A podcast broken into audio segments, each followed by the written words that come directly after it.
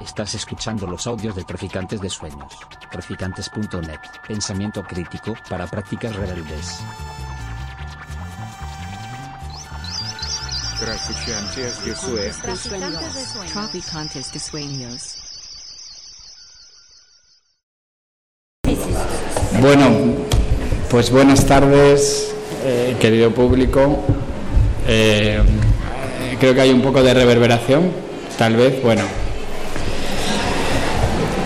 Bueno, pues, eh, en fin, he reunido aquí a una tríada de colegas amigos para mm, su- hacer la operación un poco al revés. En vez de yo presentar un libro, pues hablar de un tema a partir de que evidentemente hay un libro de por medio. Yo publicaba ese libro este año, eh, que quise hacerlo un poco obsesivamente antes de que yo estaba convencido de que las elecciones que esperaba para dentro de unos meses implican un ciclo político nuevo y quería que esto quedara escrito antes.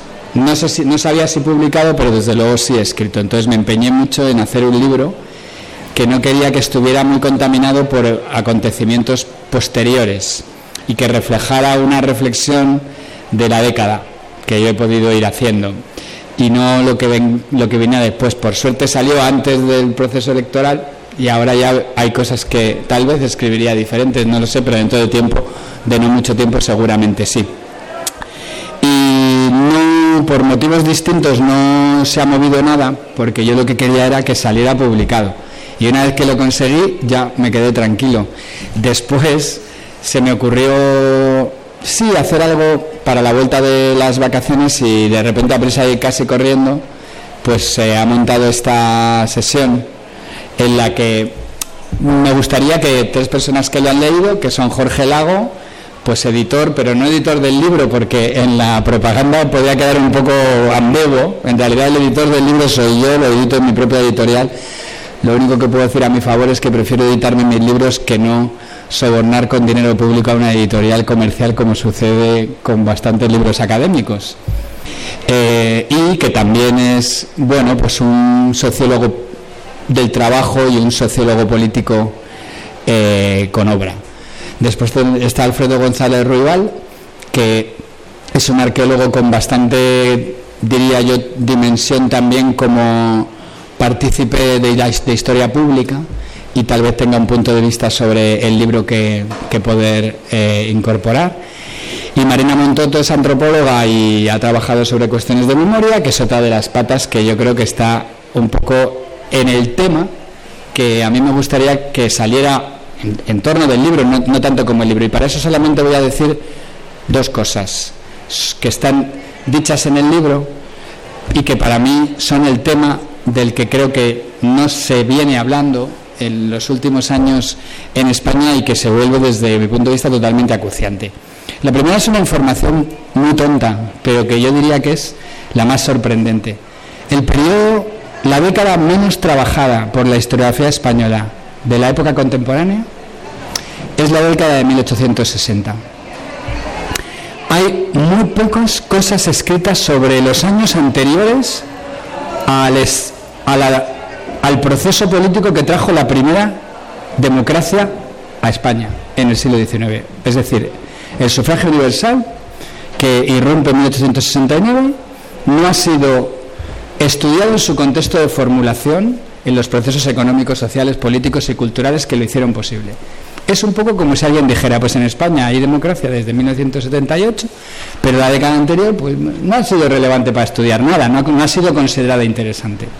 A mí esto me parece que es muy significativo de algo que no solemos ver desde la irrupción sobre todo del discurso vamos a ir muy rápido, como rápido así decirlo, de la extrema derecha en España y la aparición de un nuevo discurso pues eh, neoespañolista, esencialista, muy ahistórico, etcétera, y contando una historia que todo el mundo dice, pero si es más vieja que, que la que la carrataca, que eso está más dis, que viene del franquismo. Bueno, no viene del franquismo y ese es el problema, viene de que no hay estudios sobre el siglo XIX y que son una herencia no solo del franquismo. Hay, hay una cosa que está ahí establecida y no nos hemos parado, creo yo, a mirar de, de, manera detenida suficientemente. Y es que el el metarrelato, o sea, el relato que marca cualquier relato de cualquier especialista y por muchos decenas de libros que se escriban, investigaciones buenísimas sobre cualquier acontecimiento, proceso, periodo, contexto de los últimos 250 años, está enmarcado previamente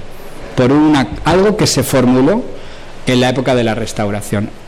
Hoy ya cada vez es más evidente que el marco narrativo de la historia contemporánea de España no, no, tiene restos del franquismo, sino que tiene restos de lo que llamamos el viejo liberalismo, pero no es cualquier cosa ese marco narrativo que se creó entonces, porque se creó sobre las cenizas de una experiencia democrática. Y eso es lo que más lo define. El viejo marco narrativo liberal, ese que nos vienen diciendo que el siglo XIX son peleas entre carlistas y liberales, entre moderados y conservadores, pierde de vista aposta lo más importante, y es que hubo muchas experiencias de construcción de ciudadanía muy desbordantes que se trataba de que no aparecieran en el relato. Y eso dio lugar, por cierto, entre otras cosas, a cuestiones que creo que son de historia pública, bueno, a mí personalmente me motivan todavía hoy, y es el callejero del barrio de Salamanca, con unos repartos entre liberales y moderados, con personajes que algunos de ellos, hace un tiempo leí un libro de Benedict Anderson, pero no el conocido, otro sobre José Rizal, y la independencia filipina, que dedica un párrafo a Narváez que yo mismo se me pusieron los pelos de punta por dos motivos. Primero, porque me pareció como insultante. Al principio dije, bueno, ¿por qué se mete con este señor que tiene una calle del barrio de Salamanca? Eh, fundamentalmente porque este es un tipo que es un, bueno, es un criminal de ciudadanos españoles y lo dice a las claras. ¿Por qué? Porque es un extranjero y porque evidentemente a él no le importa y no le va nada en ello pero esa reflexión no la tenemos hecha pues porque después de que se construye ese marco narrativo en el liberalismo que ocluye completamente las experiencias de tipo popular y sobre todo de carácter, digamos, radical, entonces no hay tiempo para construir una alternativa y ya viene el franquismo que a su vez denuestra completamente todo eso y para cuando llega el proceso de transición lo que se hace es recuperar el viejo marco. Y ese viejo marco, el problema es que 40 años después está todavía aquí. Esto es un poco lo que en cierta medida está detrás de este libro, solo por la mitad que corresponde a lo que no me gusta. Luego lo que pasa es que yo intento que sea un libro que cuente cosas para una historia, digamos, un poquito más propositiva y no solamente deconstructiva de, del pasado. Bueno, y yo con esto, pues aquí dejo a mis queridos compañeros que digan qué opinan de esto y demás. Empezamos vosotros, por favor. Yo yo lo último que quería es empezar, aparte que yo te voy a hacer preguntas, porque ni soy historiador, tengo unas, por mi apellido, lagunas gigantes de la historia de España, pero hay una cosa, o sea, luego te preguntaré cosas más técnicas o más, vamos, técnicas de teoría política, concepto de, política absoluta que utilizas eh, y esa autonomía de lo ciudadano que, eh, que planteas, pero a mí hay algo que me, ha fascinado el libro y, y que mm, es una lectura absolutamente entre personal y creo que generacional, identitaria eh, en términos políticos, que es, y que te la pregunto como duda, si lo que tenemos con la historia de España es un falso o una ausencia de reconocimiento en nuestra propia historia, precisamente porque no hay historias ciudadanas. Es decir, la imposibilidad de reconocernos en nuestra historia que no sé si es un falso reconocimiento, por lo que estabas contando ahora sobre Narváez, la historia del 19, eh, y la oclusión de todo momento popular plebeyo eh, de, los relatos que nos construyen, eh, y por tanto en la lógica un poco más de Fanon estaríamos imperializados en un falso reconocimiento de nuestro propio relato, o, simplemente que en mi caso es más una ausencia absoluta de reconocimiento. ¿no? no es que sea falso, es que hay una casi una, un rechazo freudiano a verse en la historia de, tu propio país, lo cual genera mm, la imposibilidad misma de que la ciudadanía se articule nunca y se active, como tú dices, eh, desde esos momentos de política absoluta. ¿Tendría algo que discutirte sobre esa idea de lo político absoluto como autonomía casi eh, pura de lo, de, de lo político con respecto al Estado, a otras mediaciones? Mm, ¿Por qué la elección de ciudadanía y no de pueblo? Bueno, ahí ya son eh, gramáticas en las que me siento más cómodo y en las que podría entrar porque me doy clase de teoría política, no de historia, pero es justo lo que no quiero hacer, ponerme a, hacerte hablar de lo que a mí me resulta más fácil, entonces me parece un poco cobarde. Eh, prefiero decirte, de historia de España no sé nada, pero sí sé que desde y ya más, porque la última parte generacional tuya, yo soy de una generación un pelín, nada, eh, eh, anterior a la tuya, o sea, posterior o anterior, más joven, creo que toda nuestra trayectoria política, y yo he militado con, con Marina y podemos hablar de eso, tiene mucho que ver con eh, darnos cuenta de esa imposibilidad de hacer algo con, nuestra propia, con nuestra propia historia, de ese falso ausencia de reconocimiento. ¿no? Y, y, yo creo que tu libro ocupa ese espacio eh, ausente. Cuando yo le pedí, ya estábamos justo antes hablando de eso, a Santiago, que escribiera sobre historia de España en la editorial, lo que le pedí es eso. No lo hizo, hizo lo que le salió de las narices y, menos mal, porque, eh, eh, pero, pero la, lo que le pedí es cuéntanos por qué no nos podemos relacionar con nuestra historia y yo creo que tú lo has contado mucho mejor. El libro es muy distinto, la, el objetivo es muy distinto, son los libros distintos, pero a esa pregunta la respondes tú mucho mejor y quiero que bueno me, me, cuentes algo sobre esto porque del libro no voy a hablar mucho más o no sé si pregunta pregunta diálogo no, no, o... un poco ¿no? más y ya luego yo me pongo a contaros cosas pero prefiero que contéis yo te haré más preguntas luego pero bueno, disparo con una eh, la verdad es que para mí este libro ha sido una forma de reconciliarme con el siglo XIX yo soy arqueólogo pero estudié historia y la peor historia que me dieron en la carrera fue la historia del siglo XIX, una cosa absolutamente horripilante. ¿no? Y salí medio traumatizado y con una impresión de que nuestra historia de hace 200 años es una cosa que realmente no tiene nada que aportar al, presente, ¿no? que es una cosa puramente erudita, sin ningún tipo de conexión. Y el leer, bueno, he leído más cosas posteriormente, ¿no? pero realmente lo que me hace reconciliarme es un trabajo como este, donde lo que se ve es la pertinencia de ese pasado para el presente.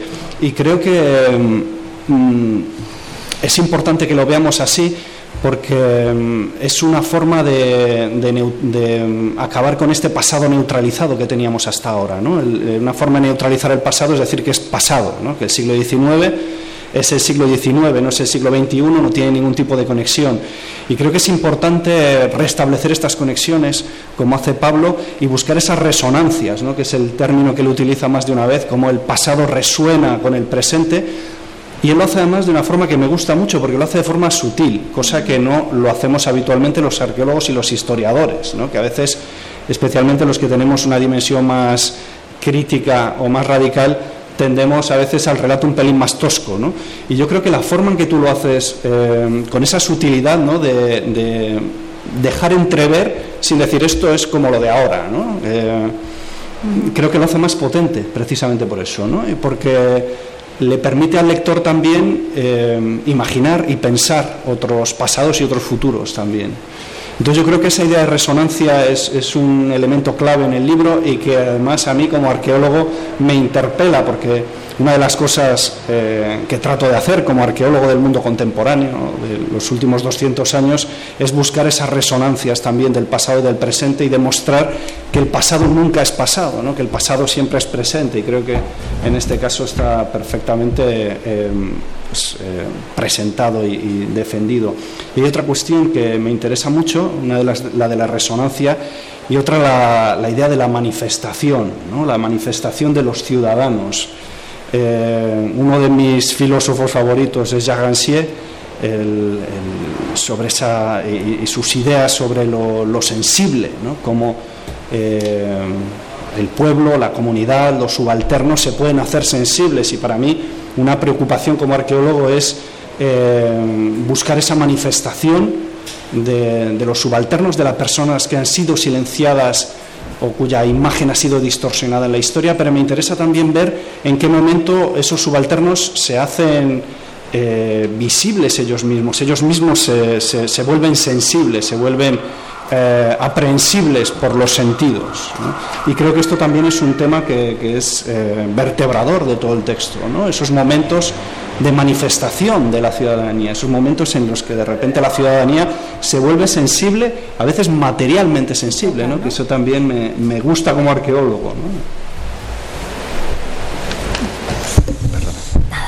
Eh, bueno, hola a todas y a todas, gracias por venir. Eh, bueno, yo tendría muchísimas cosas que decir, eh, pero bueno, voy a dejarme algunas preguntas, sino para la otra ronda de luego, y voy a intentar convenceros de por qué tenéis que leeros el libro de Pablo, porque, bueno, es, es, hay, hay, que, hay, que, hay que dedicarle tiempo, ¿eh? porque él es su propio editor y eso también implica algunas cosas, pero es, es- te, te mete en un océano de, de historia larga del 19 y del 20 en España que, que un poco como lo que decían eh, Jorge y Alfredo te permite bueno pues poder sentirte parte de algo de algo colectivo en el que te puedes como agarrar para pensar como sujeto eh, ciudadano en España y creo que simplemente esa, eh, ese gesto y esa propuesta que nos haces es eh, muy generosa y, y un poco lo que decía Jorge, ¿no? Ocupa un, un vacío y cierta sensación de orfandad que creo que llevamos teniendo eh, la generación también que, que protagonizó el 15M, pero que en realidad eh, que aquí a lo mejor soy la única que no soy del baby boom, no lo sé, bueno, no, estamos ahí. Bueno, vamos a dejarlo. En cualquier caso. Eh, también, eh, bueno. em, pero bueno, sí que hay algo fascinante del, del libro y es que propone una historia larga em, de la ciudadanía a partir de poner, de empezar la mirada además en 1808 y entonces em, de manera un poco podría parecer como contraintuitiva, pero lo hace de una manera muy fina y muy sugerente, rompe con todos los marcos narrativos, eh, los, eh, los metarrelatos, un poco los, puntos de partida, los lugares comunes que una eh, ha ido as- asumiendo, encarnando, incorporando como ciudadana española, a partir de lo que has podido dar o no en el colegio, a partir de lo que te has podido o no encontrar en la prensa, a partir de lo que te has podido o no eh, batallar en también en, en debates políticos, en asambleas y en, y en vivencias ¿no? de militancia política. Entonces, mm, de alguna manera, como se dice en América Latina, ¿no? o sea, te, te rompe la cabeza y de repente te ofrece un marco que, que permite eh, bueno, hacer muchas cosas. ¿no? Entre ellas, eh, para mí una cosa muy importante es que... una cosa que siempre decimos, además, quiero decir, el posmodernismo lo lleva diciendo mucho tiempo y ya parece que, que la caída de, o sea, que, que el- la tardomodernidad ya lo dijo en su momento, pero eh, rompe con una concepción lineal de la historia, que, que parece que ya lo hemos superado, pero luego no lo hemos superado, porque seguimos pensando que vamos hacia adelante. Y este libro mu- muestra muy bien eh, los contextos y los, los escenarios, los momentos en donde la- hay una expansión y un deterioro de la condición ciudadana y de cómo estas cosas no las tenemos que dar por, sentadas.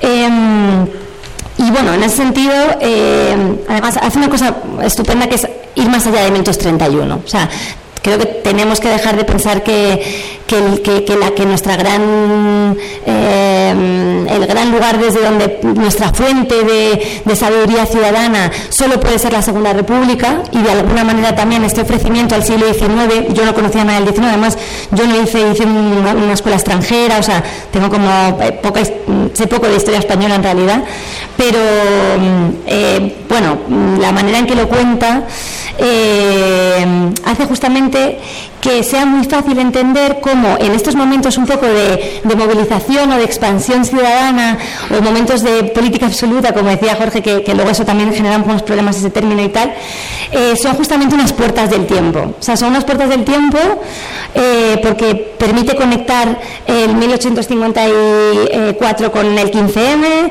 pero te puede también conectar el 15M con la transición, la transición con 1936 para entender cómo hemos rechazado a veces, o sea, la memoria también funciona como una manera de incorporar valores, pero también de rechazarlos, o sea, hay todo el rato puertas que se abren y se cierran, y de alguna manera... em, eh, una cosa que también me ha gustado mucho es que no hay condición ciudadana y no hay un ciudadano como sujeto expresándose o haciendo ciudadanía, no sé cómo decirlo, eh, sin que tenga una memoria para saber de dónde viene y qué quiere asumir o no, rechazar o no eh, eh, de, de- ese legado. ¿no?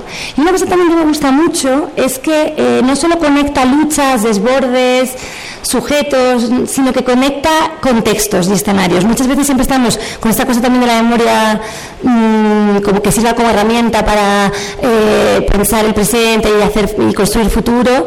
eh, como solo conectar como con las luchas y hacer genealogías de las luchas, etcétera, etcétera, o de los diferentes sujetos colectivos que, que, que se van eh, que se van articulando, ¿no? Eh, y tú hablas de los escenarios, ¿no? O sea, creo que hay una reflexión muy bonita y que hacemos poco en realidad sobre las conexiones entre viejo y nuevo liberalismo, o sea, el liberalismo y el, y el, y el primer liberalismo.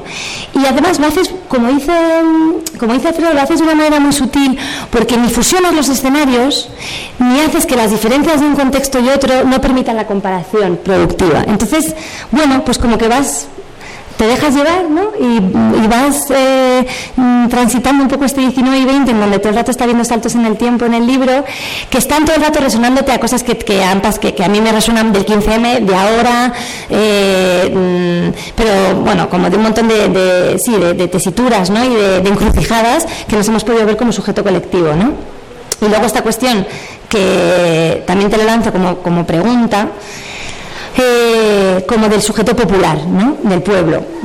Eh, y, de alguna manera eh, el, gesto de reconocimiento que haces para hablar de, una historia popular cuando se nos ha sido arrebatada, porque en ese metarrelato que de alguna manera inaugura casi todas las publicaciones de historia, pero también la prensa o desde donde nosotros nos relacionamos con el pasado, el pueblo es, una plebe, tiene un valor peyorativo claro y de desorden, de, un desborde en un sentido malo, mm, que, del que no se puede aprender nada como ciudadanía, ¿no? O sea, es algo que, casi la amenaza a veces, ¿no? O, tal. Em, eh, yo, eh, en un momento dado también hablas de, de, la democracia mesocrática, de la democracia de las clases medias, que es una cosa que también tú y yo hemos hablado mucho, y, eh, y de la, del deterioro que está habiendo ahora, ¿no? en, ese, en, en, que tengamos como horizonte esa democracia mesocrática, porque está fallando por todas partes el pacto social, pero también porque creo que como referente hay gente que a lo mejor ya no quiere asumirlo, o no sé. ¿no? Entonces, o sea, preguntarte eh, ¿qué crees que se puede hacer todavía una irrupción popular en un momento de mm, como de desvinculación entre ciudadanía y democracia, como el que hablas al final, de deterioro de los derechos sociales, etcétera, etcétera, mm, cuando hay un individualismo como muy rampante y realmente como todo el tema de lo colectivo y el pueblo, o sea, como de hacer sujeto colectivo, es como muy complicado. Entonces, bueno, te, pregunto esto. bueno, ya he conseguido que no tengamos la presentación que yo quería y entonces tenga que hablar del libro, pero como, bueno, hay preguntas y así también vosotros veis qué es lo que hay ahí dentro que puede de alguna manera llamaros la atención o, por lo menos justificar que yo haya hecho este libro más allá de que tenía ganas de escribir eh, eh, eh, en mi caso no es tanto una experiencia, digamos, generacional como la que Jorge encarna en analogía con la mía, de sentirnos raros en nuestro país, eh, sino más bien de que yo, claro, como me dedico profesionalmente, tengo que aportar algo. Mi sensación fue claramente, yo me encuentro en un momento de mi vida que al mismo tiempo también es eh, un contexto de mi país en el que Creo que soy una persona súper crítica con cómo funciona el mundo académico y lo que produce en el terreno de la historiografía, pero a mí ya no me vale. Yo quiero hacer algo que empiece a ser un poco más proactivo y que sea un poquito más, digamos, eh, que pueda decir, por aquí podrían ir las cosas. Entonces, yo estoy convencido de que eh, la propuesta del libro, aunque el libro es raro, es un libro que no tiene notas al pie, es un libro que parece un ensayo, y que por lo tanto es completamente un subjetivo, escrito por un tipo. Yo creo que también en ocasiones yo he sido súper denostador de la gente que se dedica a escribir lo que le apetece, entre ellas la literatura, digamos, de ficción, que siempre la ha llevado mal por ese cuestión de, bueno, aquí no hay trabajo debajo, ¿no? Hay que trabajar las cosas, ¿no? Y resulta que, claro, esto es un, todo un cliché. Pues aquí, pues yo aquí lo incumplo completamente porque entiendo que bajo determinadas condiciones, o sea, en eso soy un beberiano radical, la respuesta a todo siempre es depende.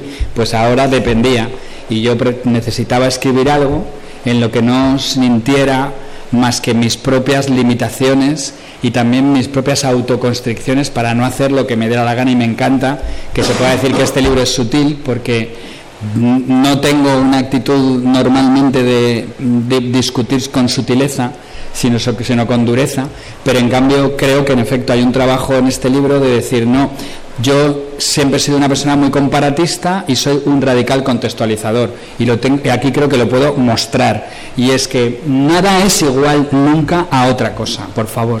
Aprendamos a distinguir, a discernir. Eh, creo que hay una componente de conocimiento cuando uno es capaz de decir que dos cosas no son iguales. Y en cambio se pierde y se hace brocha gorda con facilidad cuando todo es más o menos lo mismo. ¿no? Bien, entonces mi, mi argumento en este libro es que el caso español, y por eso es una historia de España que no quería ser, permite y al mismo tiempo obliga a tomar un enfoque que no está demasiado en los marcos narrativos del mundo occidental y es porque es lo más natural y lo más difícil de tomar distancia. Y es que somos ciudadanos y no sabemos muy bien lo que significa eso porque estamos metidos en ello. No tomamos distancia de lo que significa. Yo le he dado muchas vueltas o algunas a este asunto y he entendido una manera de entender que es ciudadanía que no es jurídica y que tampoco es, digamos, equiparable a ninguna dimensión desde las cuales se observa el pasado, que puede ser la del Estado, la del mercado, la de las clases sociales, la del género, cualquiera de, la de la, la relación hombre-naturaleza, cualquiera de ellas es muy relevante, pero no es comparable a la de observar el mundo en el que vivimos desde una clave de ciudadanía. Ahora explicaré qué es esa clave de ciudadanía, claro, que yo la construyo a mi manera y que obviamente es criticable, excepto en algo que creo que puede haber bastante consenso y acuerdo. Y por cierto implica evidentemente ceñirse a un periodo histórico que no es cualquiera. Esto no sirve para contar el siglo XVI, ni el XIV, ni el mundo antiguo, que por cierto donde también había ciudadanos, pero nada que ver con los de hoy. En cambio sí se crea una tensión complicada porque desde hace 250 años en el mundo que vivimos existe un tipo de sujeto que tiene analogías muy fuertes con lo que somos cualquiera de nosotros hoy, aunque no lo queramos ni ver ni reconocer. Por eso cuando uno, en efecto, se topa con una historia de España que cuenta, como recientemente en un, en un programa en televisión que he visto, un programa especial sobre la dictadura de Primo de Rivera, se me han puesto los pelos de gallina porque la piel de gallina porque he escuchado a colegas hablar de la dictadura de Primo de Rivera como un fenómeno del Pleistoceno medio, como que allí pasaban cosas cuando resulta que no podemos por desgracia, tomar una distancia absoluta de fenómenos del siglo XX y de hace 100 y 150 años, porque en algo se parecen a nosotros esos animales sociales y políticos mucho más que muchas, que digamos que algunas gentes hasta de nuestro mundo actual o por lo menos de hace 40 o 50 años cuando la ciudadanía pues a determinadas zonas del planeta no había llegado. Entonces, eh, bueno, bien, ¿cómo intento yo Bien, por un lado entonces planteo que la única forma de hacer una historia contemporánea distinta a el marco narrativo que tenemos es meterte en el pellejo, pero no de una manera así subjetiva, intentar configurar una imagen de un sujeto que permite una historia total. Es una condición desde la cual se puede entrar a cualquiera dimensión y terreno de la vida social, la vida económica, la científica, cualquiera de ellas. El problema es que no es cómo formular qué es ser un ciudadano. Voy a dejar para, en cambio, el final de esta charla hablar de la cuestión del pueblo, porque aquí está metido un poco, eh, en parte por, eh, por inconsciencia eh, y en parte por, por incapacidad. Y en cambio la secuela de este libro tiene que ver con la cuestión del pueblo, pero este libro se llama Historia Ciudadana y no se llama Historia Popular. Intenta distinguir estas dos categorías sin lograrlo porque no tenía yo entonces las herramientas claras ni tampoco la sensación de que, de que debía hacerlo. Se trataba de hacer otra cosa, que era colocar una dimensión de la vida social en el centro de todas las relaciones sociales, que es lo que es la condición ciudadana moderna. Y es una experiencia histórica que nos configura tanto, nos constituye al punto que no tenemos capacidad de distanciarnos con facilidad de ella, por la cual la política y lo, político, las dos cosas, ocupan el centro de todas las valoraciones acerca de todas las eh, cuestiones que se puedan producir, las reales, las imaginarias, las, las representadas, las simbólicas, las emotivas, las pensadas y racionales. Tiene que ver con algo que es definitorio de la política y no de nosotros. La política nos constituye, no nosotros somos animales políticos. Y la política tiene una capacidad, que es esto que yo utilizo esta expresión de Alessandro Pizzorno, que bueno, que creo que es valiosa y por eso la utilizo, pero que es verdad que a veces está, está digamos, excesivamente, eh, mm, ¿cómo decir?, eh, extremada en el libro, pero fundamentalmente porque lo que, lo que dice la noción de política absoluta es que, es que la política es potencialmente absoluta. simplemente que es potencialmente absoluta. Hay condiciones de panóptico político en el que todas las relaciones humanas enteras se entienden, se viven y se consideran y se representan en una clave política. Cuando esto que se dice de lo personal es político es la típica expresión que se escucha en cualquier movimiento social siempre, es el típico caso en el cual la política está haciendo su función, que es que cuando es expresada por un sujeto que la, que la practica, practica un tipo de discurso en el cual todo es susceptible de ser entendido en clave política. ¿Y qué significa en clave política? Significa con una valoración fuerte amigo-enemigo. Dentro o fuera, me gusta no me gusta, lo rechazo no lo rechazo, eres de mi grupo o estás fuera, te quiero te odio. Todo eso es una lógica que la economía no puede hacer, la cultura no puede hacer, el imaginario social tampoco. Solo lo hace una dimensión de la vida social que llamamos todavía política, y que a partir de un periodo de la historia reciente encarna en un sujeto que entiende que eso es legítimo y es imposible de ser arrebatado por ningún poder. Digamos que bajo una dictadura también hay esa capacidad de lo que yo llamo, bueno, digamos, no yo, polemizar. Y esa polemización es sobre cualquier esfera de la vida comunitaria. Es algo que, bueno, yo desde que soy chaval he soñado con que existiera una revista que dijera, ¿por qué este coche es así? Con lo feo que es, habría que quitarlo de, desguazarlo rápido. Eso es hacer política. Hacemos política constantemente, sin parar, pero creemos que eso es una condición humana, cuando es una condición moderna. Bueno, esto es un poco lo que el libro de alguna manera coloca ahí para ser polemizado.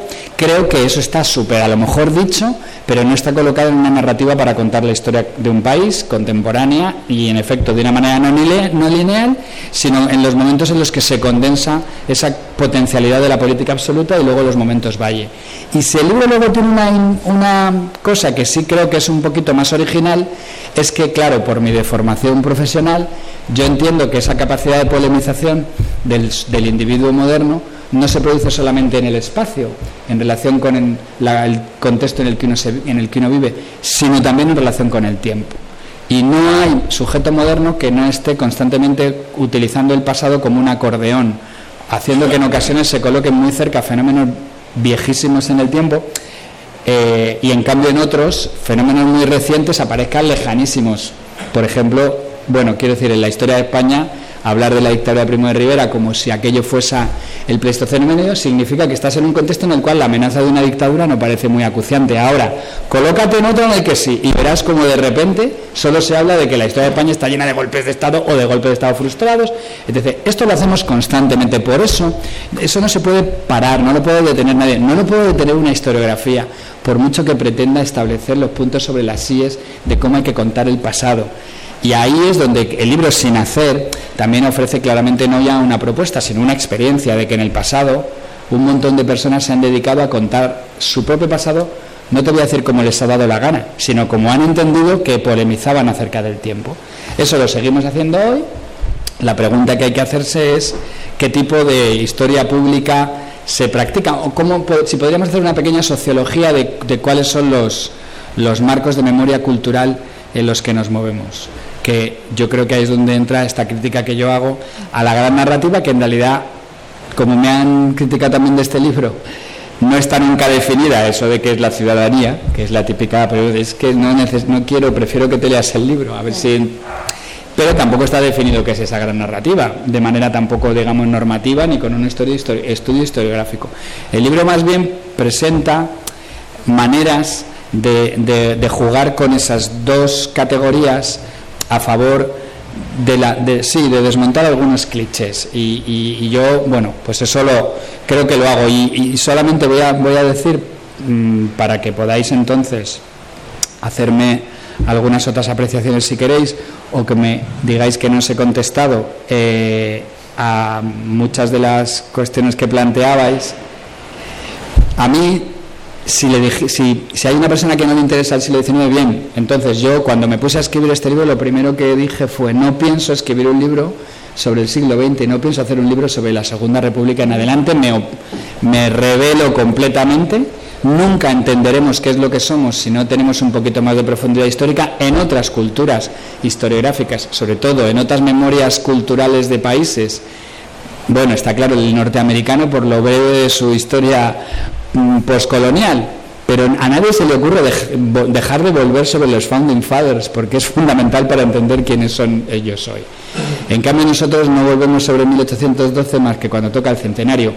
Y en realidad alguien puede decir, bueno, no es cierto porque se vuelve a menudo. Bueno, pues muy bien, a lo mejor, pero no en un enfoque de construcción de ciudadanía. Y es lo que yo intento aportar, que por cierto hay por lo tanto algunos jalones históricos en este libro que son los habituales y el libro se vuelve lineal también a partir de un momento, pero sí me esforzo por decir, aprendemos bastante si dejamos de hacer una historia tan lineal, después la hacemos, si podemos, muy contextualista, creo, y digo a mi favor, pero vamos, esto por deformación ya profesional, que el libro tiene muchas comparaciones que no son solo en el tiempo, sino algunas son en el espacio y con otros países, porque es que soy muy contextualista, pero es que creo que necesitamos una historia española que rompa con las dos maneras completamente contrapuestas que la gran narrativa ha producido en el largo plazo. Una es considerar la historia española tan idiosincrásica que necesita categorías propias. Y esa herencia la tenemos más de lo que nos creemos. Al hablar de la conquista americana, es un ejemplo sobradamente. Y en cambio está la tendencia contraria, que es típica de esta democracia de hace 40 años, que es normalizar completamente la historia española con el argumento de que en realidad lo que pasaba aquí pasaba en todas partes y pasaba en cualquier parte. Y mi respuesta es sí, pero no de la misma manera. Y las diferencias son las que permiten a alguien eh, eh, transmitir que hay una componente de conocimiento importante en la comparación con cualquier escenario europeo de los últimos 250 años o con el americano o con el norteamericano. La historia española es genuina, absolutamente. Ahora, por favor, con categorías que sean traducibles al idioma de las ciencias sociales de cualquier país. Y ahí entonces es cuando saltan las chispas respecto del viejo relato. Pero, por cierto, no es tan normalizable en muchos casos. Yo, por ejemplo, hago toda una descripción comparada del lugar que ocupa el anarquismo en la cultura española contemporánea, que lo distingue completamente de la experiencia anarquista de cualquier otro lugar del mundo. Entonces, si a uno le interesa entender de qué va el anarquismo español, a lo mejor el peor, el problema es entender que es eso, una ideología que, que también la hay en el sur de Italia, en Rusia y en Argentina. De manera que, bueno, y en Estados Unidos, claro, pero póngase usted a comparar las condiciones. Todo el tiempo este libro lo que tiene es un argumento de que lo que se ha considerado atraso en España a menudo es un adelanto. Y es un adelanto porque los ciclos políticos produjeron una fuerte pugna por la democratización de las instituciones desde muy pronto, empezando en Cádiz. Entonces el argumento entero de la historia del retraso eh, español, yo no le doy la vuelta por darle la vuelta, argumento de otra manera, que es muchas de las experiencias, el nacionalismo periférico, el anarquismo, tienen que ver con que son los efectos no intencionales de fracasos de luchas ciudadanas por la democracia.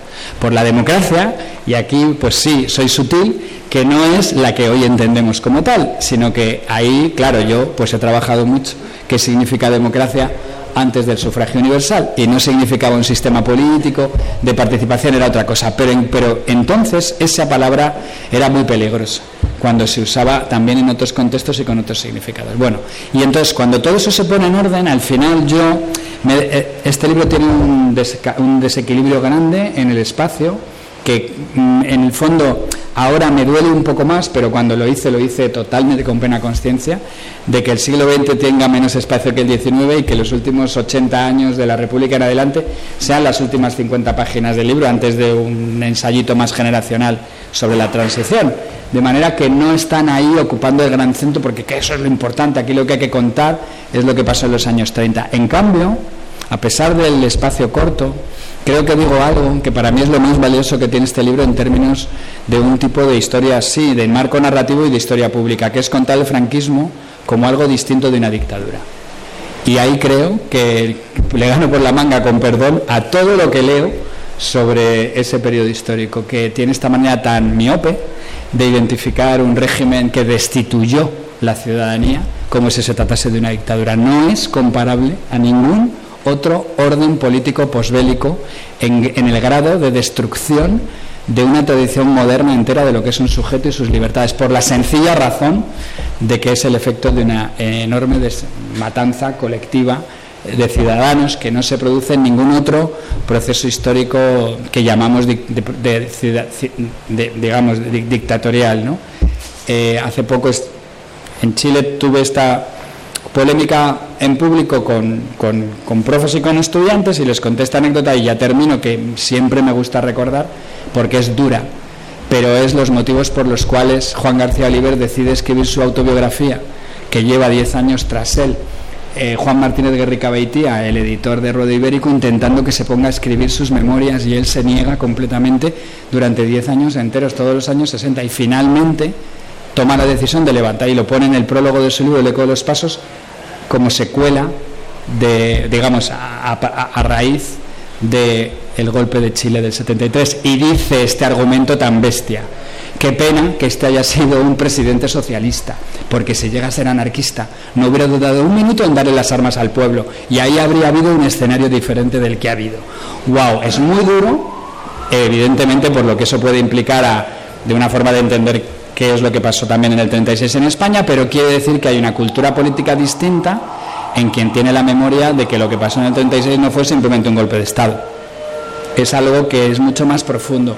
Las secuelas de lo cual son lo que nos constituye y nos lleva a un caso muy freudiano, en efecto, de trauma, que yo en el libro digo una cosa que, y de verdad ya termino de verdad que me gusta porque le he aprendido a escribir. Yo he aprendido mucho escribiendo este libro, le he, le he escrito muchas versiones de cada capítulo para hacerlo más, más llevadero de lectura y he tenido que quitar muchas expresiones y cosas, pero eso me ha hecho aprender.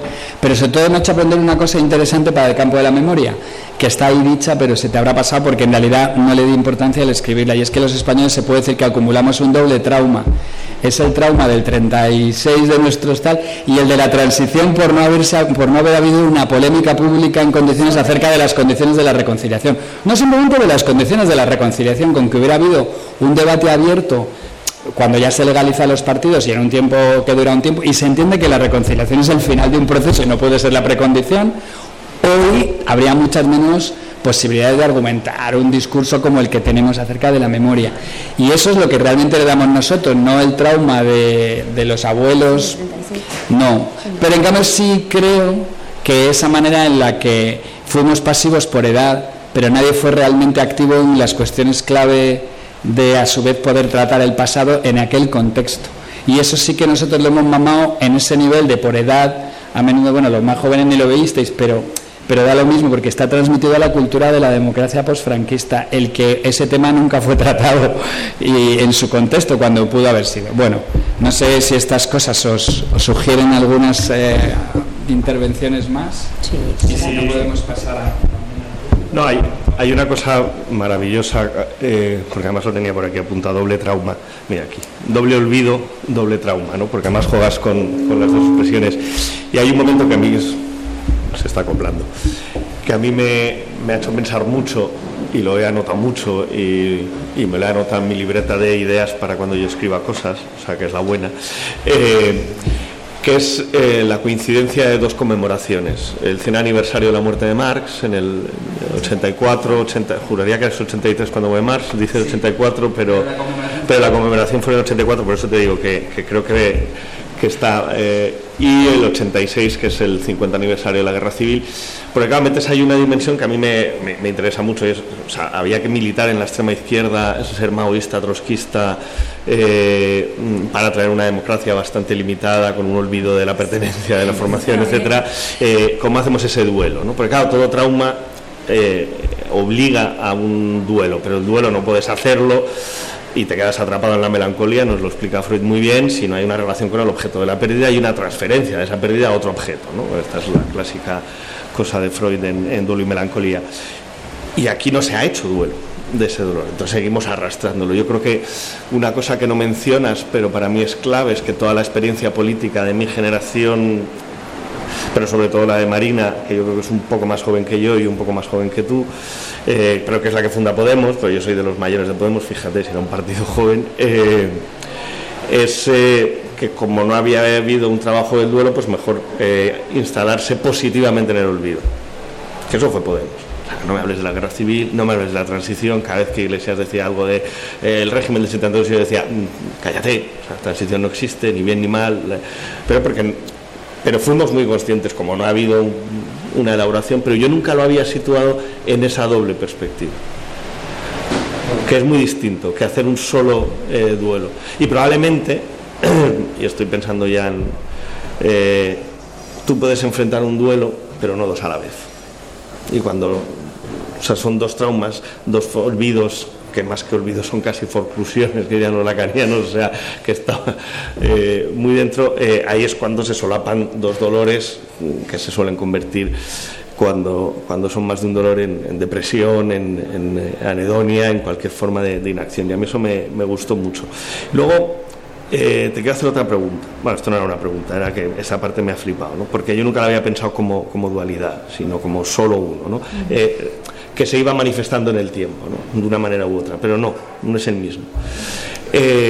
luego hay una cosa que yo, más de, mi lectura sobre, que no sé cuánto es de tu mirada sobre la historia de España, cuánto es de la historia de España, cuánto es de mi desconocimiento de la historia de España o de más aún de mi perversión intelectual, siendo como soy un poco populista, laclauniano y estas cosas que se curan, supongo, con, la edad. ¿no?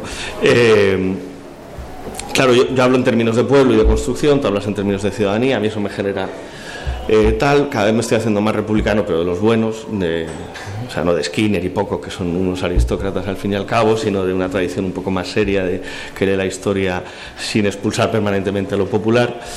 Eh, pero tengo la sensación de que esa política absoluta es siempre eh, de la que hablas, ese momento en el que, como decías tú, desde Rancière, que no deja de ser otro, eh, un cierto autónomo, ¿no? por entendernos, el pueblo, se, o sea, no el pueblo, algo que está ahí se manifiesta, en esa lectura un poco inmanente de la historia, que una cosa se manifiesta, eh, pero no se construye, no se articula pero no sé hasta qué punto te he leído bien, que esta es la pregunta, si ese momento en el que se manifiesta la ciudadanía activamente eh, gracias a, una política absoluta, que es siempre, que la nombras, y no he leído el libro entero, lo confieso, me, falta en partes, es siempre autónoma con respecto al orden del poder, con respecto a la representación, con respecto a, lo otro de la ciudadanía, no termina por decirlo a lo republicano eh, no clásico eh, o no cívico, sino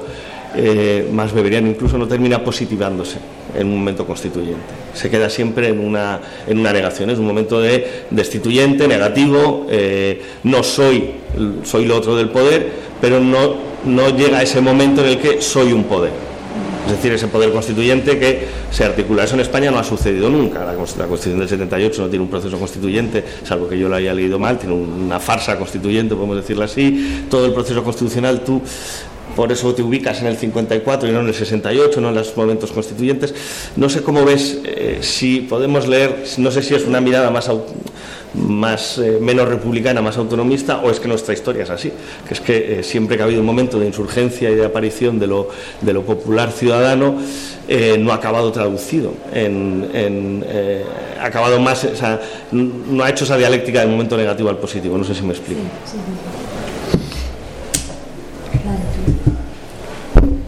un comentario y un par de preguntas Igual puedo empezar por las preguntas. Eh, uno es el término de impolítica, que me ha gustado mucho.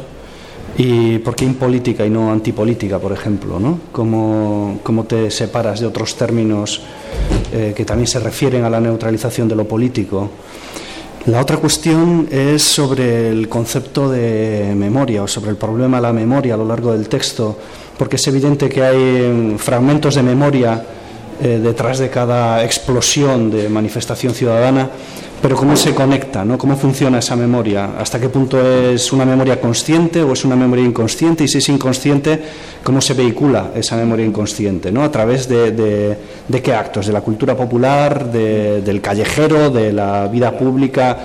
Eh, y después el, comentario eh, da la sensación cuando hablas de, esta expresión de la ciudadanía eh, me recuerda un poco al, concepto de lo político de Hannah Arendt, ¿no? Es el momento, la política de verdad es cuando existe la posibilidad del arge, de que haya un principio nuevo. De que realmente se cambie algo radicalmente y eso, los momentos que, tú nos muestras, en realidad son momentos de arge, ¿no? Son momentos en los que se está fundando algo nuevo, nuevo de verdad, ¿no? Desde el motín de Esquilache en adelante, aunque como estaba comentando Miguel, no lleguen a, plasmarse en nada, ¿no? O sea, no quiero decir se frustren, perdón, se frustren eh, y no llegue eh, a esa fundación no, no llegue a, fundar algo nuevo permanentemente, ¿no? Eh, yo tengo la sensación de que, de que es que estoy por responder yo. no, no, luego respondes tú. Pero no, ostras, que, que, que, no, porque yo tengo la sensación de que el libro también es muy bueno porque de alguna manera no, no, no eliges, sino que muestras como de manera pendular cómo hay veces que se cristalizan en momentos constituyentes, otras veces no.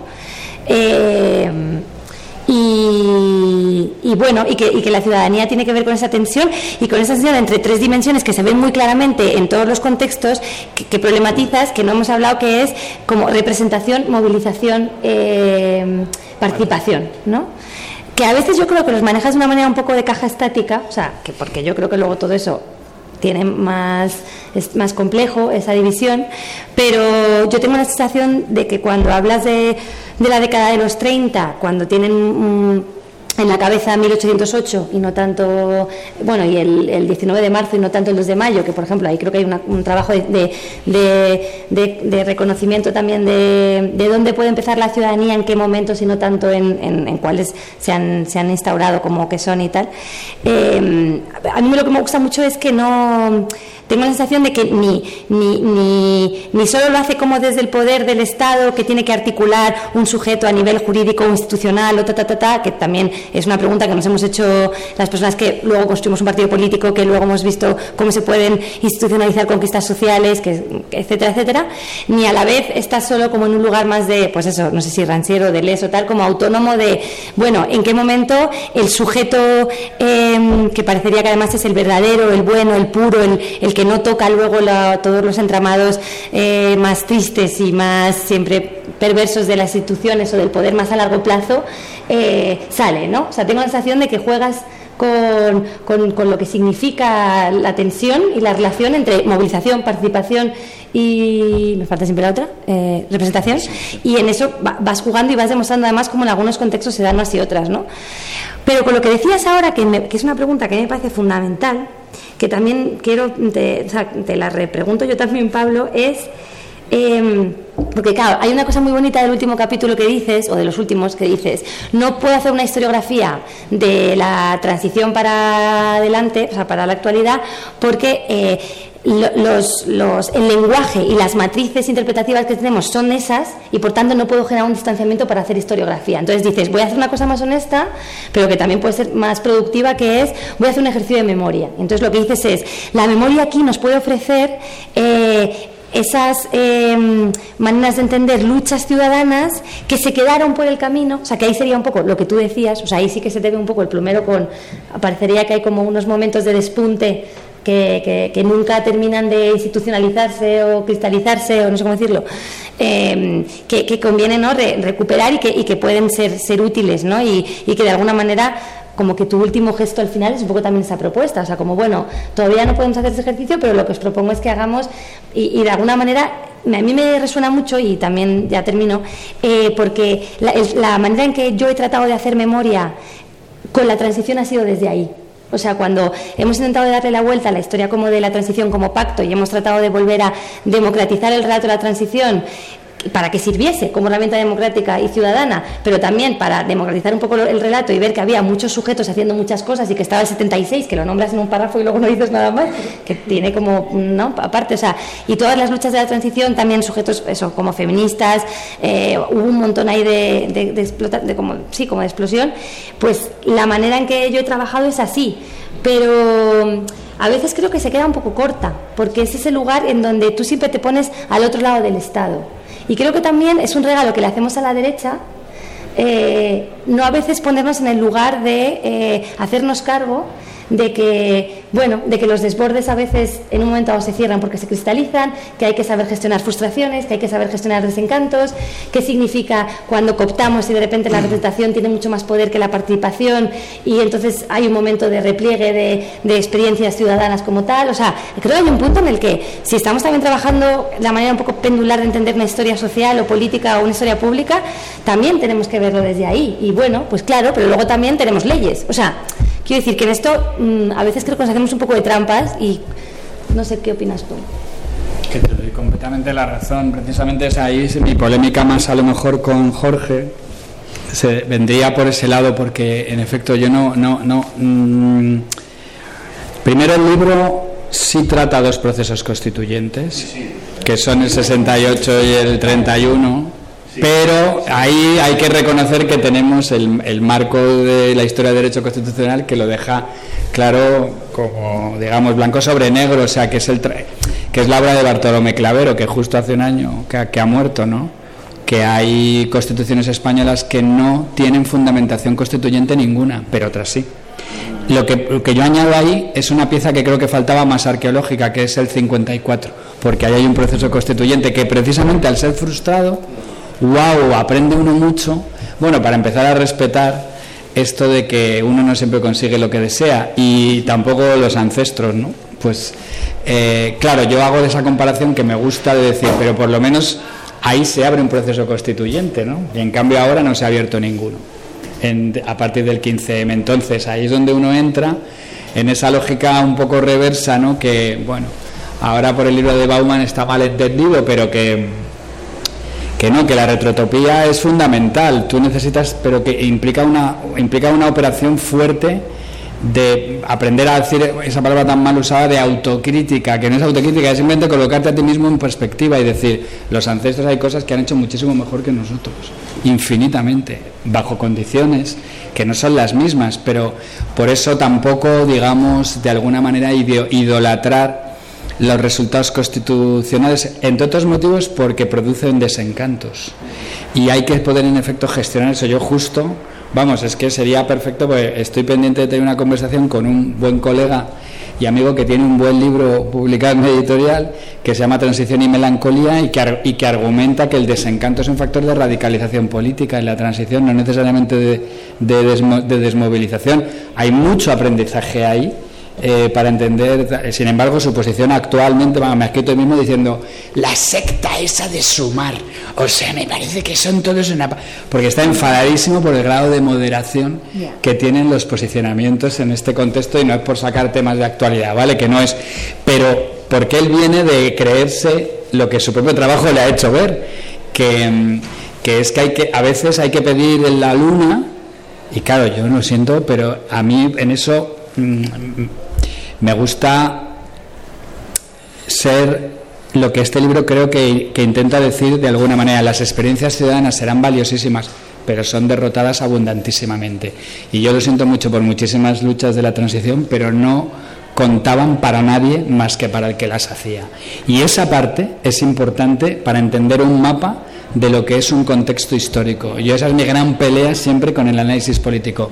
No te inventes el mundo en el que te toca vivir, ni menos idealices el pasado recuperable. Colócate con dureza, porque es duro, ¿eh? en las constricciones establecidas realmente para entender qué lugar ocupa, ¿no? Porque solo así puedes entender cuando toque la... Tuve una conversación sobre esto el otro día, entonces lo repito.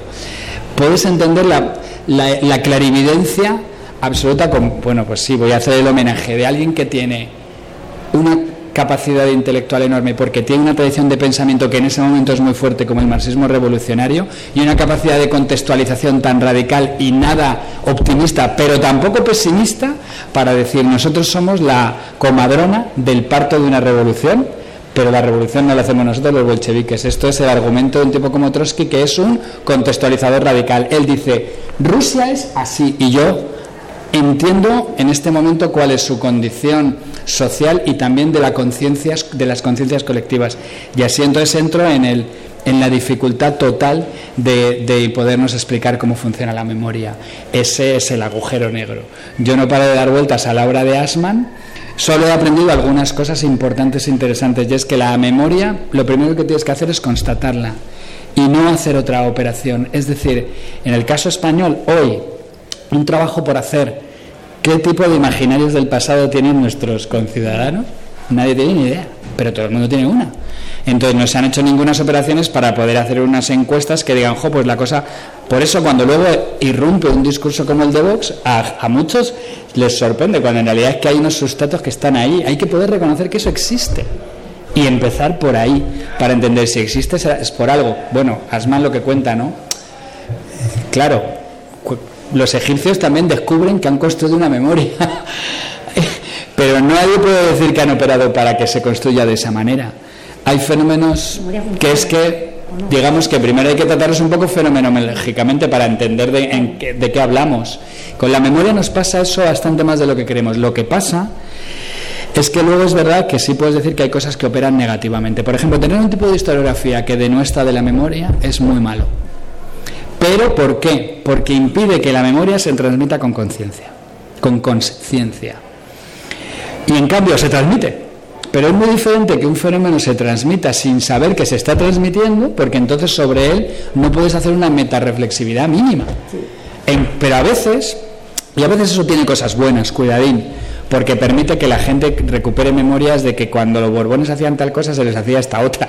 El problema es cuando eso produce, en cambio, a lo mejor un tipo de violencia que no está reflexionada previamente. Yo creo que la cuestión de la violencia es lo que se juega de por medio en los fenómenos históricos entre cuando tienes conciencia de conciencia de porque heredas unas no herramientas sino el valor que tiene el tenerla respecto de cuando eso no está ni siquiera en, en el discurso de tu medio de gente con muchísima conciencia política ni en el medio familiar por ejemplo y entonces bueno eso me lleva también a a responderte sobre la categoría de impolítica que no es mía. Si yo, vamos, no me considero nada original, soy un historiador, yo aplico cosas, las aplico críticamente e intento criticar las categorías existentes de vuelta, porque ese es el diálogo que creo que corresponde a los historiadores con las ciencias sociales, es no ser importadores, sino también poder decir al Amazon, pues te devuelvo el producto porque no está en condiciones, mándamelo bien.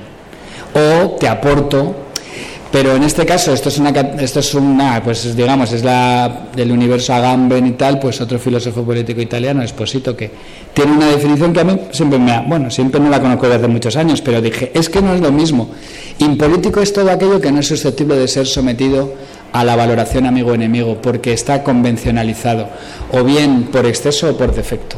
Es decir, o estás en el mundo de lo teológico, que ahora colocaríamos la naturaleza en ese lugar, pero estamos entrando en una fase histórica en la que claramente hay temas que son intocables a un nivel de reflexión analítica que tocan como lo, la galla, ¿no? el, el- el, digamos, el nuevo trascendente que hemos creado, pero sobre todo es por el valor, de, por el peso de las costumbres. Hay un montón de situaciones, ¿por qué nos sentamos así? Porque, porque hay un montón de cuestiones de la vida social que no sometemos a polémica, porque si sometiéramos toda a polémica estaríamos locos. Bueno, de hecho eso es un loco. Por suerte es una persona que polemiza donde otros no se atreven. Entonces a eso llamarlo antipolítica, el problema que tiene simplemente es que en la tradición de la de la politología se llama antipolítica el que tiene una postura consciente en contra de hablar de política o de polemizar sobre las cosas, que es algo distinto. Bueno, y en concreto sobre las instituciones. Siempre se acusa a los anarquistas de antipolíticos, cuando en realidad lo pongo en el libro, en realidad lo que eran era antiparlamentarios, pero es que no es lo mismo. Ellos sí entendían un alto valor para la política, pero por ejemplo luego la, la cultura anarquista en España es claramente una cultura que polemiza muchos terrenos, pero otros no. Y otro, uno que no polemiza, por ejemplo, es el del individuo, muy interesantemente. Bueno, esas reflexiones que hago ahí, que nos llevan al tema de nuevo de ciudadanía y pueblo, pero que prefiero con- decirlo muy- un poco al final, porque para, para mí este libro me ha llevado a, bueno, pues eso lo digo ahora, a toda una reflexión que, va a ser lo siguiente que escriba, pero que tiene una cosa en medio que te puede interesar. Yo estoy a punto de publicar ahora un artículo en inglés sobre la ausencia de la categoría pueblo en el discurso de Podemos, intentando explicar por qué. Y eso con este libro me ha traído un proyecto entero, que lo voy a hacer en forma de blog, así ya anuncio mi siguiente cometido un poco loco, que ya lo tengo aceptado, lo estoy ahora ya montando porque me parecía que era la manera adecuada. Va a ser un blog en, el periódico El Salto, eh, que se llama El León Dormido Despierta, porque he encontrado esta simbología que se le ha escapado a todos los contemporaneistas españoles, empezando por José Álvarez Junco, que han confundido dos imágenes, dos símbolos, como si fueran el mismo, porque están muy en, en la iconografía del siglo XIX. La nación es una mujer, es la matrona, es la madre, la madre dolorosa que sufre por sus hijos, etc. Eso pues es conocido, pero siempre está acompañada de un león que está tan tranquilo delante de, y tiene la Constitución en medio, detrás. Ese león es el pueblo y no es la nación. No tienen nada que ver y en cambio son colocados como si se tratase de lo mismo por los historiadores. Y el pueblo es el defensor de las libertades. Y está tranquilo porque su fuerza, que hay que añadirle la cantidad, que es el pueblo, eh, pues permite perfectamente defender las libertades. El problema son los que las violentan, que son los propios poderes del liberalismo, que ese es el motivo por el cual el símbolo del león dormido, adormilado, tranquilo, acaba siendo, eh, digamos, más bien eh, asumido por los republicanos con el tiempo, los republicanos del 19, no en cambio tanto los del 20. Bien, ¿qué es lo que yo quiero hacer en ese blog? Contar dos, dos cosas para en realidad hacer una tercera. La más es la contradicción entre lo siguiente. No se puede contar el siglo XIX español o hasta 1936 sin la categoría pueblo colocada en el centro de atención de cualquier estudio histórico. Y sin embargo, vaya usted a cualquier texto escrito en los últimos 40 años sobre el siglo XIX y no aparece nunca la categoría pueblo para nada. Cualquier otro sí, pero esa no. Es decir, está la mujer, los pobres, los ricos, los buenos, los malos, los liberales, los conservadores, pero el pueblo no está. En cambio, te vas a clase, por supuesto. Claro, que es otra de las tensiones que hay interesantes, en efecto, en el historiador del siglo XX, que ha sido uno de los que ha echado tierra sin querer y sin darse cuenta, a veces otras con más conciencia de que lo hacía, sobre la categoría pueblo, que sin embargo es la que está en la documentación. Entonces, a mí no me pueden decir que es que eso es un puro discurso movilizador, que es pura que es pura fraseología, que es retórica, que es la manera en la que se manipulaba cuando tú tienes, bueno, una cosa tan elemental que me enseñó a mí hace muchos años Michael Mann, que es que mm, la Constitución americana dice we the people. Entonces, toda la modernidad es populista, toda, entera, ella nunca ha sido más que populista. Bueno, yo siempre digo, la frase de Felipe González en las elecciones del 89, por favor ir a buscarla, en el mitin de cierre, Sevilla, diciendo, ¿por qué hay más muertos en España en las carreteras ahora que antes? ¿Por qué? Porque hay más coches, porque tenemos más coches los españoles populismo. No hay política moderna sin populismo y todo lo demás. Ahora, ¿cuál es el problema? Que heredamos los españoles, que desde hace 40 años no tenemos ese lenguaje en nuestro discurso posible. Ha desaparecido la categoría del uso totalmente. Y yo quiero mostrar en un blog que hasta el año 39 fue lo contrario, que en tiempos de Franco ese pueblo fue deconstruido rápidamente y reconstruido en una eh, fisonomía completamente impolítica. O sea, es el efecto de la destitución de ciudadanía, por eso ciudadanía y pueblo están muy relacionados entre sí, uno es el sujeto individual, otro es el colectivo, uno es el soberano, como dice un texto que me encanta, la nación es la, es, eh, la comunidad imaginada o imaginaria de la modernidad y el pueblo es el soberano imaginario. Los dos tienen que estar en el centro de atención de, los estudios sobre el pasado. El problema lo tienes cuando a partir del año 78 en España no se vuelve a utilizar esa palabra y podéis ir a mirarla por internet o donde sea, donde queráis. Heredamos un enorme vacío que hay que poder explicar, cuidado, porque en los años 60 la primera organización política antifranquista que se queda en España se llama Felipe, Frente de Liberación del Pueblo. Entonces, hubo claramente una repolitización de la categoría, y la tienes en la obra de, García Calvo, en un montón de fenómenos, de, sobre todo del underground preconstitucional, cultural también.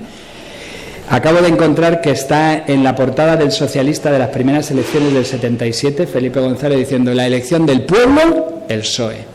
Y de repente, desde 78 en adelante, buscarla porque yo, mi memoria, y en efecto opero desde la memoria, que es mi único mm, vara de medir y mi única posible lente o luz en mitad de la oscuridad de lo que no podemos historizar, que es el tiempo presente, o sea, de la transición ahora. Yo la primera vez que vuelvo a escuchar en público esa palabra dicha así en forma de un discurso político es en los Goya del año 2003 de la guerra, cuando Javier Bardem, eh, sacando su pegatina de mala guerra, dice, no se puede engañar al pueblo. Y yo en aquel tiempo dije, pero menudo frase viejuna, que a quién le puede interpelar esto. Este tipo se nota que vive en otra película, que es poder decir estas cosas que no. Bien, y claro, aquí está, bueno, lo que yo he escrito entonces en un texto que te puede interesar a lo mejor leer es la entrevista de Chantal Mouffe a Íñigo en la que él dice, ella le dice, ¿por qué no recuperáis la categoría de pueblo, año 2013-14? Y él dice, "Pff, porque tiene un tufo a franquismo y claro, a continuación sacas la de patria, como si no tuviera tufo franquista. Y dices, pero ¿por qué? Porque en realidad lo que nos falta por entender ahí, que en este libro sí está ya dicho para, es que por la herencia de Cádiz, nada menos, que ahí nos tenemos que retrotraer, hemos confundido una comunidad con un, agen- con un sujeto soberano. Y son dos cosas que necesitamos recuperar en su separación analítica para poder recuperar todo y en cambio en el momento que lo hagamos, claro, recuperar la categoría pueblo, yo no pretendo que lo haga nadie, a lo mejor es tarde y no se puede, pero alguna palabra tendrá que ser utilizada para decir al sujeto soberano imaginado. Eh, y no a la comunidad que queremos construir, que son dos cosas diferentes. Entonces, yo ahora me, bueno, de resultas de este libro, entonces creo que ahí sí ya te respondo de la complejidad que hay, claro, porque, porque si tú quieres hacer una recuperación, tienes que hacer tres cosas, decir, por qué se usaba, cuándo y cómo, cómo y por qué se dejó de usar, y cómo se debería en el sentido de distinguirla de cosas. Un pueblo no es una clase, el pueblo no es la clase y, la, y tampoco la nación. Es súper interesante seguir cuando la CNT deja de usar clase. ¿Quién? La CNT y la IT. Y empieza a hablar de poder. Y cuando vuelve a clase, cuando, porque hay. Esto lo, lo he leído, lo que Ah, capaz de recordar es en quién. Ah. Y muestra la absoluta influencia de la derrota de la revolución de, en Asturias para el tránsito de, de trabajo a Oñó. Tenéis un micro ahí que podéis usar también. Nada, si era solo ese apunte. ¿Cuándo pasa de, trabajo, Y es, y es bestial y es la, la, la anticipación de la guerra. Vale, pero por ejemplo en los años 20 la CNT no ha usado apenas la- el concepto de clase y en cambio ha usado el de pueblo. O sea que yo creo que para ellos hay una relación entre victoria y derrota. Cuando están en alza clase, cuando están a la defensiva pueblo para... Bueno, pues ese tipo de cosas deberían estar en el centro de atención de los historiadores. Y yo lo siento mucho, pero es que vamos, para mí es... eh, ¿Por qué? Bueno, pues claro, pero la- la- no, pretendo hacerles la crítica por lo que tiene que ver, memoria, con lo que si tú no has heredado no puedes polemizar. Es decir, si no tienes ni siquiera la terminología a mano en tu contexto, ¿cómo se te va a ocurrir que lo voy a convertir en un tema de investigación? Eh, por eso yo pretendo hacer una cosa un poco de historia pública, de decir, es que, vamos a ver, no se trata de ser ni nostálgico ni romántico, ni tampoco de pedir lo imposible.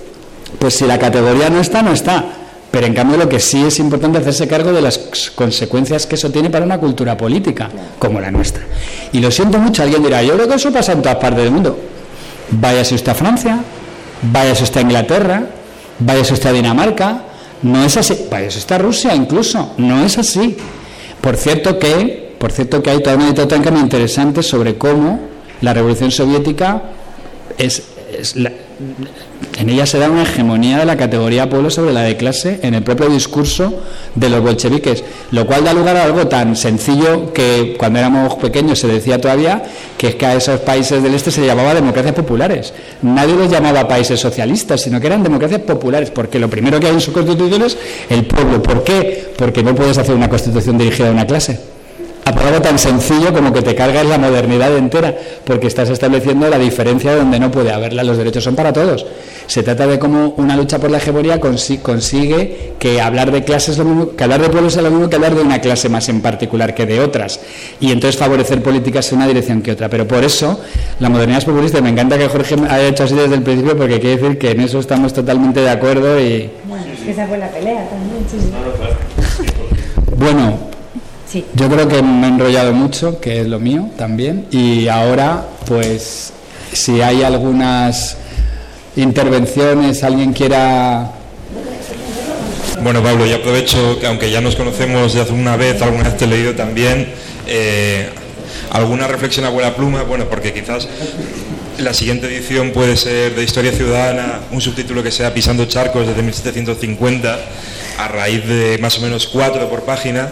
Entonces, creo que aunque aquí se han tratado muchos temas, eh, a mí sí que hay un concepto que me llama mucha atención que lo utilizas, que es el de un orden postdemocrático, que es un concepto que si mal no creo tú lo utilizas de Colin Crouch y lo, trae, lo historizas y lo utilizas para hablar del siglo XX, para hablar de la dictadura franquista, y entonces a mí me resulta muy interesante y creo que nadie lo había historizado hasta este momento, porque se habla, creo que lo he visto más aplicado a cuestiones pues tipo de gobernar en el vacío, de teoría política, de por qué las de la democracia de audiencias de repente la gente opta por no participar, por qué se vacía el concepto de democracia. Y esa es una cosa que creo que es interesante porque no la he visto nunca pero la otra cosa que me ha llamado mucha atención es que yo obviamente tampoco soy historiador, soy otras cosas, muchas a medias, pero eh, lo que sí he encontrado al leer temas de historia, tanto del siglo XIX como XX, que algunas sí que he leído, es un, mal que, a mi juicio es bastante complicado de eliminar, sobre todo porque mucho de lo que hacemos en historiografía, en ciencia política, tiene un carácter pedagógico, que es dividir procesos en cajones de, como de cajones de ropa, de calcetines, camisetas y demás, y entonces tenemos la teoría del Estado, los movimientos sociales, las leyes y los procedimientos. Entonces la crítica que te ha hecho Marina es muy acertada porque hay una historia de derecho constitucional, pero fundamentalmente de código civil, código mercantil, que tiene que ver con funcionamiento de eh, funcionarios en provincias, en clases burguesas, desde eh, dentro de la restauración y luego también en la dictadura de Primo de Rivera, que son gente que está durante 40 años habitando una eh, cosmogonía que crean más o menos una sociedad civil, están por aquí para allá, que también son sujetos ciudadanos, porque Perdón, me he perdido, porque la, crítica que quería hacer es que yo siempre había visto en, los libros de historia es el siglo XIX, el Estado, los movimientos sociales, eh, las ideas políticas, y pienso aquí pues la modernización política de España de Antonio Lorza, un libro de referencia de un montón de tiempo. Yo simplemente cuando lo leía se me hacía muy raro ver como esos cajones, todo separado, como si ser anarquista en 1890 en Barcelona no fuera ser ciudadano o no fuera exactamente lo mismo, hasta tal punto que casi es como si unos fueran humanos y otros fueran una derivada de lo humano ciudadano. Entonces, precisamente, este libro lo que me interesa, y bueno, y es que ya lo hemos hablado muchas veces, es poniendo en, en el centro de la categoría de ciudadanía, entran mucha más gente incluso de la que quiere entrar dentro de ese sujeto ciudadano. Y esa es la parte interesante, que también hay conservadores, que también hay gente demócrata cristianos que a lo mejor no se ven tan así dentro de, esos marcos democráticos que sí que tienen cabida dentro de esa forma de pensar la historia. Ya está. Muchas gracias, Quique, qué majo. Pues sí, porque en realidad, en efecto, yo creo que con este libro lo que intento es eludir estas maneras que ahora me has hecho pensar en una cosa súper interesante que es el estilo de pensar español. Yo creo que hay un estilo, los estilos de pensar, esos que dice Mary Douglas, hay un tipo de estilo de pensar que, es la, que viene de la escolástica, que es muy típicamente de la tradición hispana. Y uno de ellos es este de las clasificatorias como forma de funcionar, que la mejor esta yo se la ponía a mis alumnos y porque es buenísima, es en, una película de Almodóvar, en qué he hecho yo para merecer esto, que sale la abuela con el chaval y le dice que tengo que hacer los deberes. Y dice, a ver, venga, a ver, ¿qué eso? Pues es que tengo que ver a ver pintores, ese romántico, y este clásico, y este Entonces, esa manera muy española de decir, bueno, este es conservador, este es moderado, porque en realidad detrás, cuidado, no queremos ver que hay una lógica fuertemente polémica en el terreno ideológico. Colocamos a la gente en función de nosotros o los demás. Entonces, esto es lo bueno, lo malo. Está cerca. Es cristiano bueno, más o menos lo dejamos vivir. Pero cuidadito, ¿eh? porque algunos. Es, es, una manera, bueno, esa junto con otra, obviamente, que es, que es polemizar desde el absurdo, llevar las cosas al extremo del absurdo y tal, para evitar tocar los temas de fondo. Pero, pero es que es interesante porque así está muy montada la historia del 19 y del 20 español, yo creo. Y en efecto, mi argumento es que con una historia ciudadana uno rompe con esa facilidad porque alguien puede decir, o sea, que para ti algunos o sea, está diciendo que ciudadano, y el que no quiere ser ciudadano, es que hay mucha gente que no quiere serlo, el problema es que lo es. Y ese es el lío que tienen los reaccionarios y los conservadores en el mundo moderno. Y no solemos verlo de esta manera porque lo que hacemos es con ellos tener como una especie de urticaria que me da que se me acerque mucho, pero yo con los míos. Entonces yo intento con tener un esquema que, que impida el tipo de polémicas que da mucho la historiografía española y en general la cultura española, que es dividir entre buenos y malos, argumentando que esto es una condición que es que eh, nadie se puede privar, nadie se puede privar de ella y que en cambio lo que sucede es que algunos eh, viven muy incómodos en, la carne de un ciudadano y, quieren abjurar de sus derechos. Realmente estamos en un contexto de abjuración a escala global de, la identidad cívica. Un montón de gente preferiría un buen orden de cosas que le permitiera que su estatus no se perdiera y que lo pague y que lo tenga.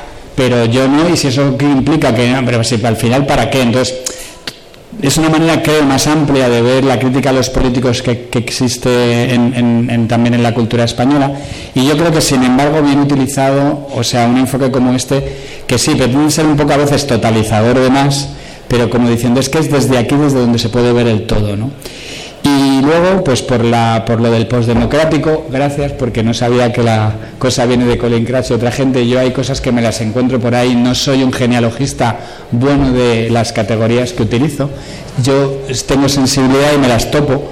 Y digo, ah, mira, y a mí me gusta del libro lo que yo he aprendido mucho para poder escribir este libro y lo aplico dos veces en dos contextos y creo que funciona bien, es entender la restauración como un contexto post democrático y el franquismo como otro contexto postdemocrático. ¿Qué significa eso en mi interpretación? Que claro, no es la, de la, la del uso habitual de algunos científicos políticos. Pues es que la cultura queda negativamente pegada a la experiencia democrática. No se puede, no se puede deshacer una experiencia como la que produce un contexto de ciudadanía potencialmente absoluta y en expansión. Transforma tan radicalmente las estructuras y es una manera muy poco española, porque al sustituir esa mirada por otra más típica de ganan unos, ganan otros, parece que todo sigue igual, solo que cambias a las personas cuando lo que ha cambiado es el escenario entero. Eh, y sin embargo, en ese cambio de escenario entero cuesta entender que después de un proceso democrático o de democracia, precisamente lo que hay es muchos restos de la cultura previa. Hay una transformación que no tiene marcha atrás. No se pueden borrar las experiencias de ciudadanía. Y creo que España es otro bonito ejemplo de que eso es así, porque habiendo tenido un régimen como el de Franco, que yo digo que destituye la ciudadanía, que sin embargo haya habido un proceso como el que lleva hoy desde los 70, quiere decir que ni siquiera hay. Es verdad que hay tareas y funciones que hicieron quienes uno menos se valora hoy, como los exiliados o tal, pero también no, es que la experiencia de la República fue tan profunda que una bonita manera de entender el franquismo, y creo que hay estudios que lo corroboran sin decirlo como a las claras, es que por ejemplo, la sección femenina no se puede entender sin la ocupación de las calles por las mujeres de los años 30. Es decir, el régimen lo que hace es intentar reacordonar una energía social, de, en este caso de género, que, es, que en principio es desbordante. Se puede resometer a... Pero lo que no se puede... Claro, ¿esto qué problema trae? Bueno, pues trae el problema a toda la literatura que viene diciendo que el franquismo es la restauración de un poder de las viejas élites tradicionales. Nunca fue eso el franquismo. Ya le hubiera a lo mejor gustado a algunos. El caso es que la experiencia republicana lo vuelve imposible a pesar de tres años de destrucción masiva de población, etcétera, etcétera. No hay vuelta atrás. Entonces, en ese sentido, si yo soy progresivista, en el sentido de que la historia no da marcha atrás y por eso tampoco se repite. Puedes decir optimista en progreso. No, no, y tampoco soy, no, por eso, porque sin ser en cambio optimista, o sea, no significa que haya mejora de progreso, pero sí que hay un cambio que no tiene marchas atrás, ¿no? Eh, Claro. Claro, sí, en efecto, claro, no. no. te cargo esa energía. Exacto. Sí, sí, Y, y, claro, el problema que tiene es que había ahí, la, la, se lo dije un día, la, la, la terminología gramchana a mí me rechina mucho ahí, porque estás diciendo de, de del franquismo dos cosas que suenan más al oído. Uno es revolucionario. claro, y luego lo de pasiva. Eh, tiene un punto como que parece que, lo haces es profeso para que sea así. Eh, hay mucho activismo en quienes siguen a Franco, ¿entiendes? Por eso, por doble motivo, le dije, entiendo muy bien lo que dice Gramsci, pero me da igual lo que diga Gramsci. Hay que buscar a lo mejor otra forma de contarle esto a alguien porque no, no tengo nada, pero estás armando una posible interpretación del franquismo revolucionario que al paso que vamos puede aparecer en cualquier momento. ¿eh? Eh, bueno son cosas ya de mis propias obsesiones. No sé si tenemos alguna otra.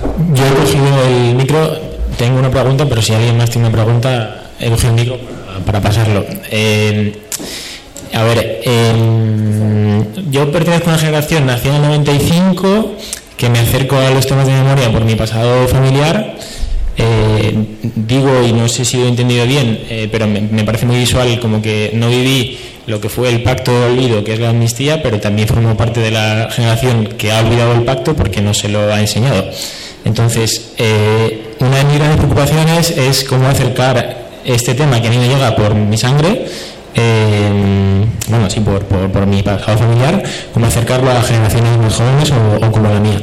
Y cómo no hacerlo cayendo en lugares comunes. eh, pues vinculados a, a- cosas como eh, la, derrota continua, lo que comentaba el otro día Manuela en relación a, a- a- un discurso muy de- derrotista. ¿no? Entonces, ¿cómo, acercar la memoria? ¿Cómo acercar a los jóvenes eh, la, memoria? eh, a través de, un concepto, una categoría, según te ido escuchando, que es la ciudadanía, que, que yo la puedo llegar a entender sin yo haber estudiado, o sea, sí que he estudiado ciencias sociales, pero ahora me dedico más a, otra cosa, eh, pero creo que la categoría de ciudadanía para estos chavales de 16 y 17 años con los que yo trabajo les es muy complicado o, a mí por lo menos me cuesta hacérselo llegar, porque en este espacio de chavales eh, mm, adolescentes eh, a los que queremos hacerles llegar la, memoria, que somos ya unos cuantos y venimos un poco de todas las partes del Estado, solo se nos han acercado eh, chavales eh, que o como yo tienen familiares eh, y tienen banderas y himnos ya en casa que se cantan en Nochevieja en, Na- en Navidad o chavales que están despolitizados pero en ningún momento en, en el espacio este de memoria al que pertenezco se nos han acercado chavales digamos del otro bando ¿no? Entonces mi pregunta es eso ¿cómo eh, ¿por qué a un equipo de fútbol sí que hay un lateral derecho que tiene un pasado familiar concreto y un delantero que sí que, que tiene otro, otra, otra historia familiar, otra ideología? Eh, ¿Y por qué, y, si es posible, o cómo podemos lograr que en espacios vinculados a, la memoria eh, se pueda dar esa convivencia y se pueda dar, eh, se pueda conseguir que la, que la memoria sea una herramienta eh, y no tanto un, no sé si un arma, ¿no? Pero sí que sea una herramienta útil. Lo- voy por ahí. Eh, y para concretarlo así un poco más, eh, eh, en este espacio de militancia joven de memoria tenemos un club de lectura muy sencillito. No sé si tu libro puede darnos como, no lo he leído, pero no sé si puede... Son chavales de 16 y 17 años. Mejor invítame a que se lo cuente yo, porque sé que tienen que leer el libro. Claro, o no sé si hay otras obras eh, que, que- que introduzcan la memoria en esos términos que, que- que la, que la vinculen con, con eso, con, perdón por me estoy enrollando un montón, pero lo que yo siento es que muchos chavales tienen miedo y, y no, no sienten que estos espacios de memoria y de debate eh, memorialístico, político, sean cómodos porque no se saben una fecha, porque no se saben un título, porque no se saben un nombre. Eh, entonces, como que creo que la ciudadanía y todo lo que has contado me parece que puede ser una buena vía. Bueno, lo importante es que lo tengas tú claro, primero te diría. Lo segundo es que yo no tengo soluciones así para cosas concretas, aunque te podría dar unas cuantas ideas. Te doy dos. La primera es no, no objetivar más de la cuenta ni, ni convertir en un cajón de esos de la memoria. Y, por eso te plantearía que por qué no les haces un ejercicio sobre memoria de fútbol. Porque por cualquier lugar se puede empezar. Precisamente eso es la una manera de constatar en qué contexto te mueves. Si la gente que te rodea, estos chavales, están interesados en el reggaetón y en el fútbol, pues hay una componente de memoria en esas actividades de- y se les puede plantear que hagan un ejercicio, porque memoria tendrán. Y a partir de ahí uno puede hilar y decir, bueno, pues eh, vamos a tirar hacia otros terrenos en los que puedes tener recuerdos. O hacerles la pregunta que yo me encantaría poder hacer a la gente joven, que es, cuéntame cómo ves tú el pasado del que no tienes ni idea. Porque detrás de ese no sé nada, claro que hay. Hay, una, hay la posibilidad de, de- de elaborar algún tipo de pequeño relato. Entonces, yo siempre pienso que por cualquier lugar se puede empezar. Que lo importante es que tú sepas a dónde quieres ir caminando y que no tengas unas expectativas muy altas de partida, porque claro. No, no, no hace falta. No, sí, sí, es que si no, no se graba. Sí. Yo un poco continuando con ese discurso, lo que te iba eh, también a comentar es que la música puede acercarles mucho, sobre todo en la época de la de, la, de, de, la, de, de a lo que luego se dirigió a la transición, con esa música popular tipo mocedades, en fin, todo esto donde había mucho concepto de pueblo, etcétera, etcétera. No sé si ellos serán de eso, pero a lo mejor haciendo una comparativa de, yo qué sé, el reggaetón con lo que hubo o algo así. O la copla, la copla española que tiene millones y millones de historias, bueno, ya eso es mucho más difícil. Bueno, mira, por ejemplo, ya eh, por, por, seguir el, una de las películas mejores para, para contarle a alguien el, franquismo, sí, enganchando por la parte de la música, es Canciones para después de una guerra, de Basilio Martín Patino. Cuenta el franquismo tan bien que no sé si sabes que cuando eh, se decidió en el consejo, llevarla después de un consejo de ministros y, visual, y que hicieran, se hizo una, un visionado a las, a las esposas de los ministros de Franco en el 73 y la mitad salió diciendo a este tipo hay que meterlo en la cárcel y fusilarlo mañana mismo. Y la otra mitad dijo, me han contado y yo la distribuiría por todo el Estado porque la gente tiene que saber estas cosas, porque eso es lo que ha pasado, claro, dependiendo de dos interpretaciones que se tuvieran de lo que ahí se contaba, pero sí, en efecto, tenemos claro que, que, la, que la música funciona como un mecanismo de construcción de identidad y que trasladar a gente a otro contexto decirle, mira, pues esa era la música que se oía en un contexto en el que no había política. Pero en cambio, fíjate cómo está contado esto, ¿no? La manera en la que se hila. Bueno, no sé si con eso que queda muy. Y bueno, no sé si por las horas y todo, yo creo que a mí me habéis dado la oportunidad de enrollarme. Sí es un regalito para ti, ¿eh? Y os agradezco mucho que hayáis venido. Eh, bueno, que en fin, a ver qué, re, qué, recorrido tiene el libro, que no, no espero mucho en el corto plazo, pero todo claro que ahí queda y que puede ser algo sobre lo que se vuelva en otro contexto en el que se nos hable a partir de ahora, ¿no? Y bueno, pues también que espero antes de Navidades inaugurar el blog y que al que le pueda interesar eh, esa especie de arqueología del, del, pueblo, pues ahí pues se pueda continuar eh, viendo las cosas que me, que me mueven. Muchas gracias.